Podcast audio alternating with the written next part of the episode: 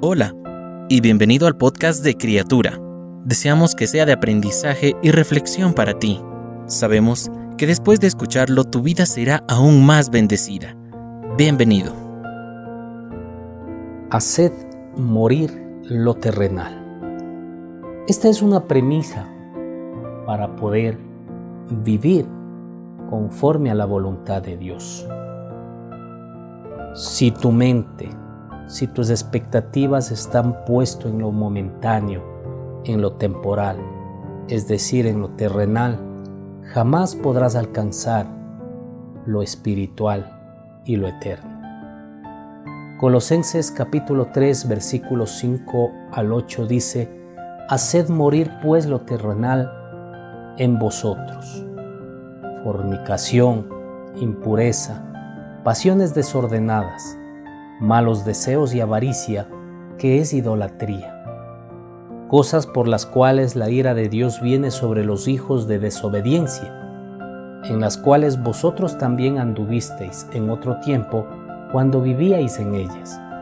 Pero ahora dejad también vosotros todas estas cosas, ira, enojo, malicia, blasfemia, palabras deshonestas de vuestra boca. Imaginémonos que queremos salvar a alguien que se está ahogando en unas aguas muy profundas y nosotros estamos en la orilla. Tal vez le pasamos una cuerda para que él se agarre y podamos alarle o buscamos alguna manera para poderlo salvar. Pero este hombre tiene una carga pesada, una maleta con sus recuerdos, joyas, y tesoros terrenales, conseguidos con mucho esfuerzo. Se aferra a la cuerda, pero no quiere soltar la carga. Entonces se empieza a hundir. ¿Qué le diría a usted? Sácate la mochila, suelta la carga, sujétate bien.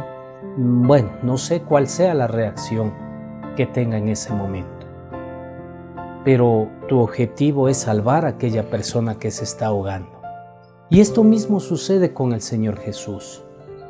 Cuando nos da su mano de gracia para rescatarnos del pecado que nos quiere llevar al dolor, a ahogarnos en problemas y a perder el propósito que debemos cumplir en esta vida, nuestra parte consiste entonces en soltar la carga, haciendo morir lo terrenal en nosotros al ser guiados por su espíritu y no por la carga pesada que representa nuestro viejo hombre.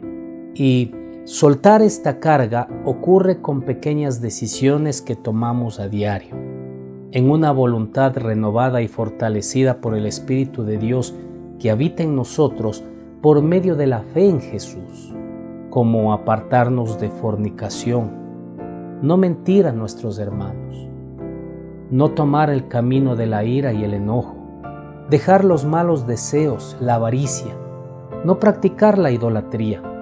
En resumen, no alimentar ni practicar las obras de la carne o las obras que como ser humano considero que son mi deleite o son mi alegría o son mi gozo.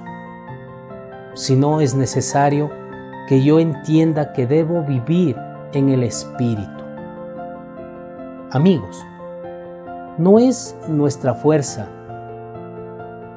con la que vamos nosotros a vencer a la carne, ni tampoco con costumbres religiosas de ninguna índole, ni con una falsa piedad, sino con la presencia del Espíritu Santo en nuestras vidas, que nos ayuda a aceptar lo que ahora somos en Cristo y a cumplir la voluntad de Dios.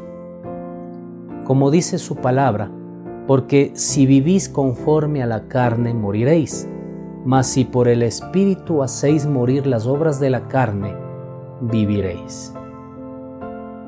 Y a vivir revestidos de esta nueva naturaleza, y revestido del nuevo, el cual conforme a la imagen del que lo creó, se va renovando hasta el conocimiento pleno.